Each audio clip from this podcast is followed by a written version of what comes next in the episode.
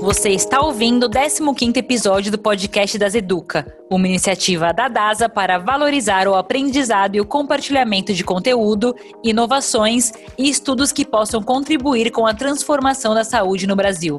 Se você quiser conhecer a programação das lives, assistir às videoaulas e saber as novidades, acesse o nosso site www.dasaeduca.com.br ou mande um e-mail com suas dúvidas e sugestões para dasa.educa@dasa.com.br. Queremos ouvir você para que juntos possamos construir um novo canal que tenha o propósito de gerar e fomentar conhecimento para o setor de saúde. Eu sou a doutora Fernanda Veloni e você está ouvindo o podcast das Educa.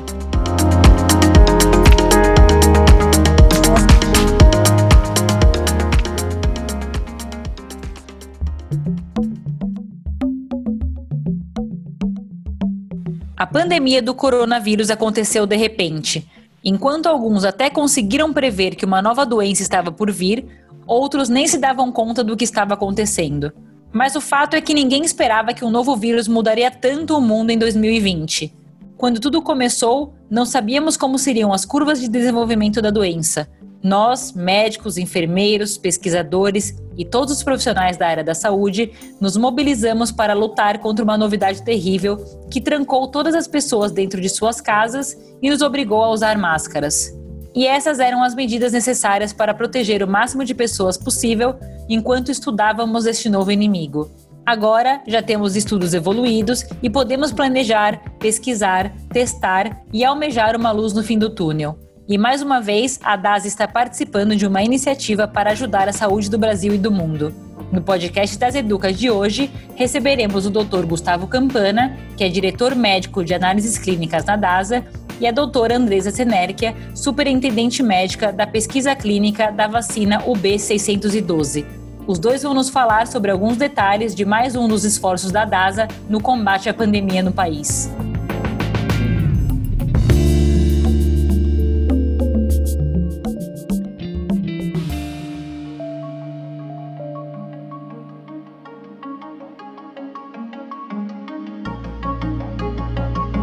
Bom, para começar, obviamente, muito tem se falado sobre vacina em geral, né? Um assunto que hoje todos comentam, não só profissionais de saúde, mas os leigos também, né? E aí muitas vacinas já têm sido citadas nesse contexto de coronavírus, né? Oxford, vacina chinesa, vacina russa. E acho que para a gente começar aqui seria interessante a gente entender qual que é a diferença da vacina UB612 da Covax para essas outras vacinas que já estão em, estu em estudos em andamento. Vocês cons conseguiriam explicar um pouquinho para a gente essa diferença? Bom, Fernanda, é, eu acho que em primeiro lugar é importante a gente ressaltar que esse é um momento que não é a corrida para qual vai ser a primeira vacina, mas sim que a gente consiga o um número de produtos que alcancem a eficácia e a segurança necessária para que a gente tenha maior cobertura vacinal global, dado o momento de pandemia que a gente está vivendo. Então, é, o nosso intuito em doar e em realizar essa pesquisa para que a gente tenha mais um produto que a gente acredita que tem um ótimo potencial, é da gente contribuir mais uma vez nessa cobertura vacinal global que vai ter que acontecer para que a gente retome a, a normalidade. Né? Então, acho que esse é um primeiro ponto que é extremamente importante. A gente não acredita que vai ter um único produto sendo aplicado no mundo inteiro, mas sim uma soma de produtos que tenham sua eficácia, sua segurança comprovada, para que a gente consiga fazer a maior cobertura vacinal. Em termos dessa vacina, é, essa é uma parceria que a DASA faz agora com uma empresa que se chama Covax. A Covax ela é uma empresa subsidiária da United Biomedical. Depois acho que a gente vai falar um pouquinho sobre quem é essa empresa. E essa é uma doação realizada né, para a pesquisa clínica dessa vacina de um conjunto de empresas, né? a DASA, a MAFRA, a MRV, a Localiza e o Banco In. Uh, o que, que, é essa vacina UB612, qual é o diferencial e o porquê que a gente escolheu e acredita que ela tem um alto potencial? Ela é uma vacina sintética. A partir do momento que a gente fala que é uma vacina sintética, ela é uma vacina que não utiliza o vírus vivo ou atenuado no seu processo de produção. Então, ela não toca o vírus em nenhuma fase do seu processo de produção. Isso traz para a gente um potencial maior de segurança, uma vez que eu passo a, a ter potencialmente menor risco de eventos adversos. E por um outro lado, quando a gente olha a eficácia, uma vez que eu tenho uma vacina sintética, que eu consigo produzir uh, o que a gente chama de peptídeo ou epítopo ou antígeno, ou seja, a parte da proteína que vai fazer com que o organismo tenha uma resposta imunológica, eu posso fazer mais do que uma parte só do vírus. Então, a maioria das vacinas, elas endereçam aquela proteína spike, que é uma proteína da coroa do coronavírus, que dá até o nome para o coronavírus, e essa vacina, o B612, ela tem quatro diferentes peptídeos. Então, ela tem um potencial de resposta imunológica também uh, mais que a gente acredita que possa ser mais abrangente. Então, mais uma vez, a DASA se compromete aí, né, financeiramente com um projeto grandioso dentro desse contexto de pandemia e contribui agora com a sua expertise para auxiliar e acelerar um processo de validação da vacina. É, dentro dessa pesquisa clínica específica da UB612, quais que serão as responsabilidades da DASA? Bom, a DASA, a primeira responsabilidade da DASA é em realizar essa doação né, ou parte dessa doação. Então, junto com a Mafra, com a MRV Localize e Banco Inter, nós estamos alocando um capital que vem dentro de um pacote de doações que a companhia fez para combate à Covid-19, para que a gente consiga direcionar todo o processo de pesquisa clínica. Neste momento, nosso foco está na condução e realização da pesquisa clínica que vai ter como objetivo demonstrar qual é a eficácia dessa vacina e qual é a segurança dessa vacina. É, perfeito. Eu acho que o, o, o, povo brasileiro, na verdade, o povo mundial, acho que nunca se interessou tanto por pesquisa clínica, né? Acho que veio aí é, esse assunto agora é, na boca do povo, né? Acho que todo mundo tem procurado entender mais sobre o assunto, né? Não só profissionais de saúde, mas a população em geral, para tentar esclarecer como esse processo todo funciona, né? Já que isso vai ter um, um impacto muito claro, né, na vida de todo mundo. Então, é, falando um pouco sobre pesquisa clínica, vocês poderiam explicar para a gente um pouco o que significa cada uma dessas famosas fases da pesquisa? Depois de cumprir né, as etapas da fase não clínica, acho importante a gente falar isso, que é uma etapa que ocorre em laboratório, tem como objetivo investigar a ação e segurança da molécula, dá-se início aos estudos clínicos, que ocorrem em três fases, a 1, 2 e 3, para avaliar e determinar a segurança e a eficácia do uso da vacina em humanos. Então, cada etapa cumpre objetivos específicos no âmbito do desenvolvimento do produto, aqui no caso a vacina, e são subsequentes. Então, durante a fase 1, o que a gente tem são pequenos grupos de indivíduos que são recrutados para o estudo.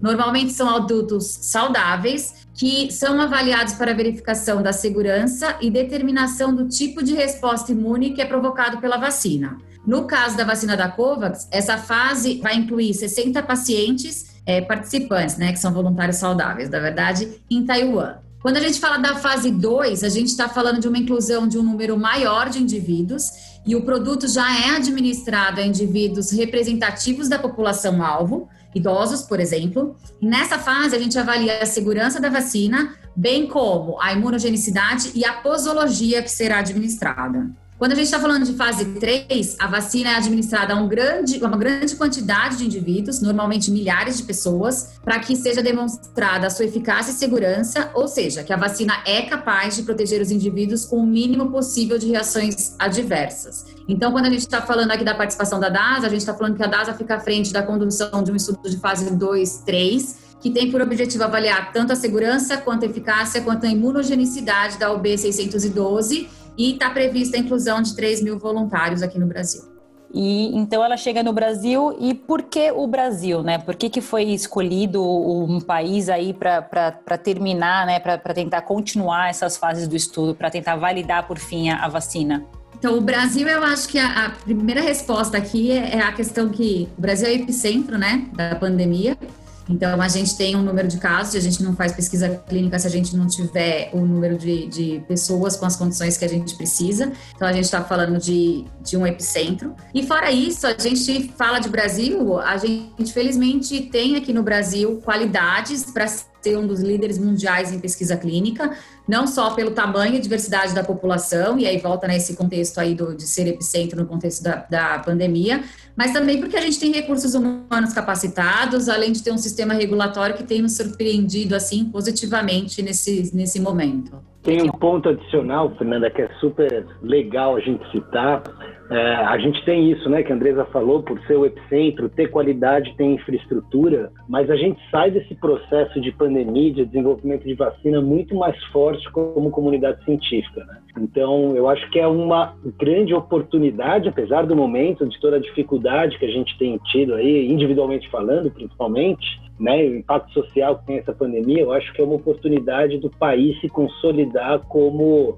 um, um dos grandes hubs internacionais de pesquisa clínica também. E a gente está super focado na DASA em crescer em pesquisa clínica, em estruturar cada vez mais, porque a gente sabe que assim, investimento em desenvolvimento de droga é um dos maiores investimentos em saúde. A gente tem uma grande oportunidade de utilizar dados para ser mais rápido na forma de recrutamento mais eficiente também na forma de recrutamento de pacientes e isso pode ter isso vai tocar totalmente o nosso propósito que é transformar a vida das pessoas né? então se a gente conseguir contribuir para a redução de custos do desenvolvimento de droga que é um dos maiores pendos na área de saúde certamente a gente contribui para o propósito da empresa. Além de garantir ou devolver a qualidade de vida às pessoas, né, que é o objetivo principal de, da pesquisa clínica, da prática de pesquisa clínica, ela impacta de maneira positiva vários aspectos da sociedade, uma vez que gera empregos altamente qualificados, gera conhecimento, investimento em infraestrutura, é, ambiente favorável à ciência, formação de cientista, e com isso, obviamente, como Campana falou, aumenta o protagonismo do país no mercado global de, de pesquisa clínica. Excelente. Acho que ficou bem claro aqui que o, que o motivo não é exclusivo ao momento de pandemia do país, né? Só o fato de a gente ter transmissão viral, exposição viral, mas tem várias outras coisas aí que acho que a população não sabia, né? Inclusive dessa nossa expertise, do nosso know-how em pesquisa e toda essa consequência positiva que isso pode trazer para o país aí é, num cenário pós-pandemia, né?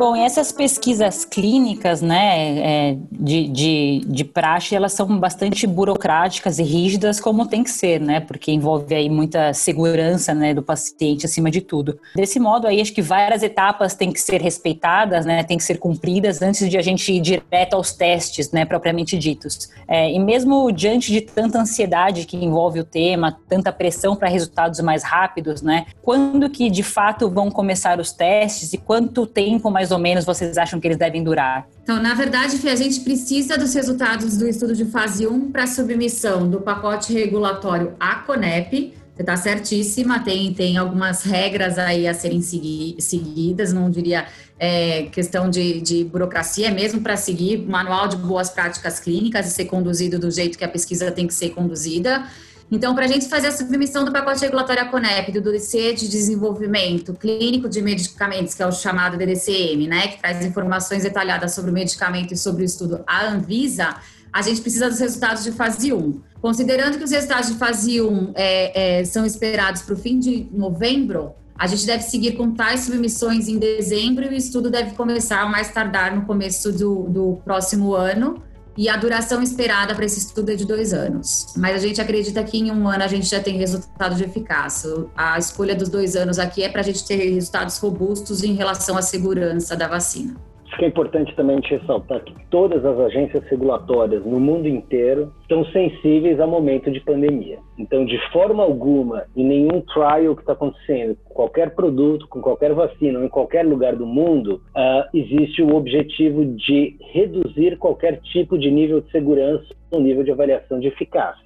Mas a gente tem que ter velocidade, tanto no tempo de aprovação, no tempo de recrutamento, para que a gente consiga ter a vacina o mais breve possível, retomar não só a vida normal, mas como também a economia. Então, acho que é importante a gente ressaltar que o tempo ele deve ser mais curto, dado o momento, mas a gente tem que deixar a população tranquila, né? todos tranquilos, que todos os níveis de segurança, todos os protocolos técnicos, eles são totalmente alinhados como se fosse qualquer outro tipo de pesquisa clínica para qualquer outro tipo de medicamento. Eventos adversos podem ocorrer, a gente teve aí exemplos né, que aconteceram uh, em alguns trials que já estão ocorrendo, e isso é monitorado e é algo que é uh, uh, comum ou habitual dentro de um processo de pesquisa clínica. Então, é, é importante a gente deixar essa tranquilidade para todo mundo que nenhum tipo de uh, redução de nível de segurança e de eficácia ocorre. O que ocorre realmente é uma velocidade maior em todos os processos. Muito importante vocês citarem isso, né? Até porque a gente percebe que hoje, como todo mundo fala sobre o assunto, quando a gente fala, por exemplo, em evento adverso,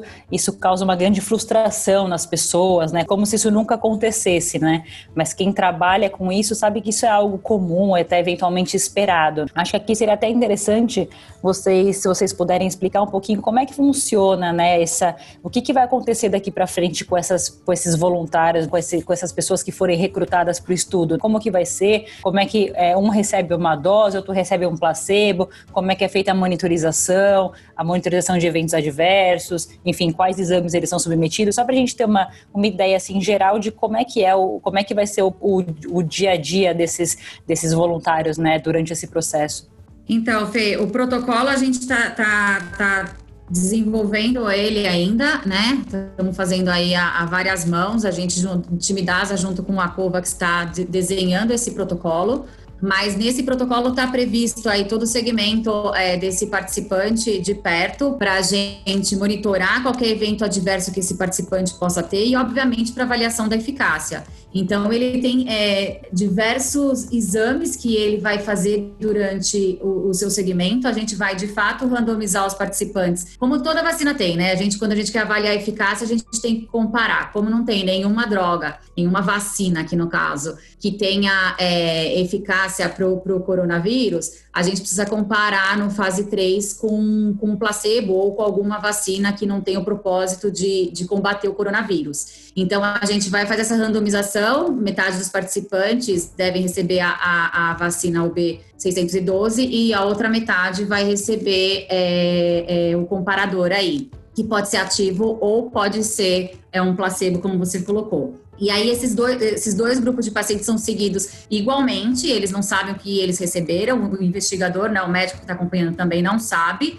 para não ter nenhum viés aí durante o segmento. E eles fazem todas as avaliações, tem um, um telefone de contato para qualquer evento que possa apresentar, está previsto é, é, suporte para essa pessoa, qualquer evento que ela, que ela apresente, e a gente vai fazer as análises aí, tanto de segurança quanto de eficácia, ao longo desses dois anos de segmento. Algumas definições do protocolo foram tomadas e uma boa parte delas estão em construção, como a Andresa falou. Né? Então, a gente tem hoje um time técnico e clínico uh, tanto da DASA quanto da COVAX, extremamente experiente no assunto, uh, detalhando esse protocolo, e isso ainda vai ser discutido com as agências regulatórias e o Comitê Nacional de Ética em Pesquisa, uh, mas algumas definições que nós temos. É, ele será um estudo que a gente chama de multicêntrico, ou seja, a gente vai ter mais de um centro recrutando pacientes em diferentes regiões do país. Essas regiões estão sendo agora definidas com base na prevalência da doença nas diferentes regiões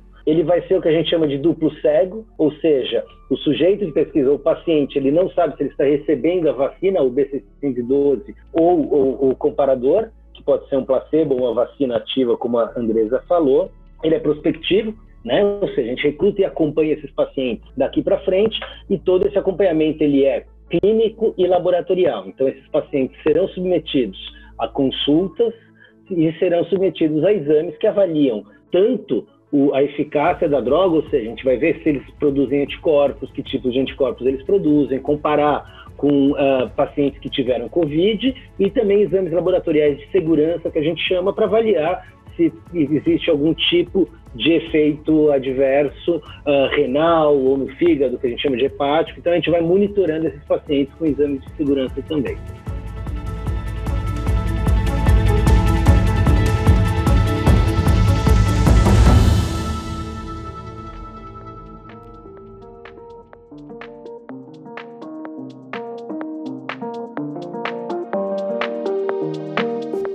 Relação à produção de vacina em si, né, muitas pesquisas mostram, e a, e a mídia tem falado bastante sobre isso também, que a grande minoria das vacinas dão certo e que muitas podem demorar aí muitos anos para finalizar o seu processo de produção e validação. Em, em relação a essa vacina, o B612, né, propriamente dita, de que forma o processo de produção dela pode se diferenciar para que ela possa ser produzida de uma forma mais rápida, né? Já que, como a gente comentou aqui várias vezes, é, se trata de uma questão urgente de saúde pública e etc. Mas ao mesmo tempo, obviamente, aí respeitando é, todos os passos necessários, né? Mantendo-se toda a responsabilidade da produção. É, de, dessa vacina específica, alguma coisa diferencia ela das outras em termos de tempo de, de produção e validação? Por ser uma vacina sintética, ela tem um tempo de produção bastante rápido e uma, um potencial de escala, ou seja, de volume de produção também bastante alto. Né? A gente tem algumas outras vacinas, por exemplo, que estão passando por é, diferentes é, cultivos celulares, cultivos virais, etc. Então, por ser uma vacina sintética, ela tem uma alta escala de produção e ela tem um tempo reduzido. E é também interessante, acho que é, a gente citar que também isso não é, é, é, exclusivo ou exaustivo da COVAX, mas é uma abordagem que todas as indústrias estão fazendo. Dado o momento de pandemia, muita produção está sendo feita de forma paralela a, ao momento de pesquisa clínica porém, obviamente, vai aguardar qualquer tipo de resultado e registro para que seja comercializado. Mas todas as indústrias farmacêuticas estão com esse interesse de antecipar ao máximo a produção, porque a gente precisa iniciar a cobertura vacinal de forma mais precoce possível. E por último, aqui já chegando nos, nos finalmente aqui do nosso episódio, é, no fim, o que todo mundo quer saber, no fundo, é sobre a chegada da vacina ao mercado, né? Tem muita expectativa em relação a isso, as pessoas colocam muitos planos pessoais aí na dependência desse momento. Então, quais são os parâmetros que, que por fim, definem né, o momento em que essa vacina de fato está pronta para ser aplicada na, na, na população em geral? Como a Andresa citou, a gente tem, a gente recebe os resultados em novembro do fase 1 e inicia o recrutamento desses pacientes para acompanhar em 12 meses. É, depois a Andresa vai detalhar um pouquinho esses tempos, mas eu acho que é importante uh, a gente fazer aí o que a gente chama de um setup de expectativas. Né? A população está sempre perguntando, mas quando é que chegam essas vacinas? É, elas chegam quando elas tiverem sua eficácia, sua segurança comprovada, independente de qual for o produto. Claro que toda a comunidade científica, todos os investidores, as indústrias que estão relacionadas a esse processo tanto de pesquisa clínica como produção de vacina, querem fazer isso o mais rápido possível, dada a situação que a gente está vivendo no mundo. Mas, novamente, é, eu acho que a gente precisa tranquilizar uh, todas as pessoas que as vacinas que estiverem sendo distribuídas, uh, ofertadas por laboratórios, clínicas, hospitais, uh, governo, são aquelas que vão ter o seu registro e para ter o seu registro elas vão ter a sua eficácia e a sua segurança uh, comprovada. E isso nos tranquiliza a parceria que a gente fez. Né? A, a, a, COVAX, que é essa parceira, é uma subsidiária de uma empresa que chama United Biomedical, que tem uma ampla experiência em vacinas, tanto vacinas para animais como vacinas uh, uh, humanas, em diferentes tipos de doenças. Uh, para vocês terem uma ideia, ele já tem mais de 5 bilhões de doses de vacinas distribuídas até hoje. Então, é, é, é um parceiro sério, é um parceiro que tem um comitê técnico-científico extremamente referenciado e que tem todo o foco em garantir que essa pesquisa seja a melhor forma da gente garantir segurança e eficácia para os pacientes. Também não é um privilégio dessa da, da vacina para a Covid mas isso é uma prática em pesquisa clínica que se o, o, produto, né, em investigação, ele demonstrar uma alta eficácia, e aqui no caso a vacina demonstrar uma alta eficácia preventiva, é, pode-se sim solicitar a avaliação de registro do produto com o estudo de fase 3 em andamento. Mas aí ele precisa mostrar de fato que é, é eficaz e segura, como a Campana pontuou. Bom, excelente. Andresa, Campana, é, mais uma vez é, agradecemos muito a presença de vocês aqui nesse episódio do podcast. Acho que foi uma excelente introdução ao assunto, né? A gente conversou aqui um pouquinho, uma visão ampla sobre pesquisa clínica, mas também, obviamente, sobre a vacina OB612. É, como vocês mesmo comentaram já algumas vezes, muitas coisas em definição ainda, né? A gente espera alguns resultados da primeira fase para começar as fases 2 e 3, né? Então, é, com certeza teremos aqui ainda novos encontros, novos episódios para que vocês possam atualizar a gente aí de como estão, é, como, é, como, como, como vai estar o andamento, né? Quais são os, os resultados preliminares e as perspectivas para as próximas fases. Então, nos encontramos em breve aí com novas informações sobre a vacina UB612.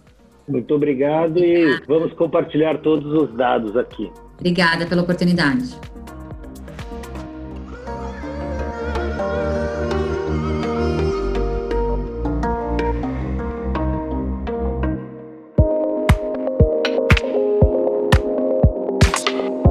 Você acabou de ouvir o podcast das Educa com a participação do Dr. Gustavo Campana, que é diretor médico de análises clínicas da DASA, e da doutora Andresa Senerkia, superintendente médica da pesquisa clínica da vacina UB612. Não esqueça de seguir o podcast das Educa e compartilhar com seus conhecidos. E caso você tenha alguma crítica, dúvida ou sugestão, é só nos enviar um e-mail para dasa.educa@dasa.com.br, que responderemos no próximo podcast, que tem episódios novos todas as quintas-feiras no Spotify, Deezer, iTunes, Google Podcast ou na sua plataforma preferida. E se você quiser saber mais sobre dados relacionados ao novo coronavírus, acesse dadoscoronavírus.dasa.com.br. Até a semana que vem e não se esqueça, lave bem as mãos e use máscara.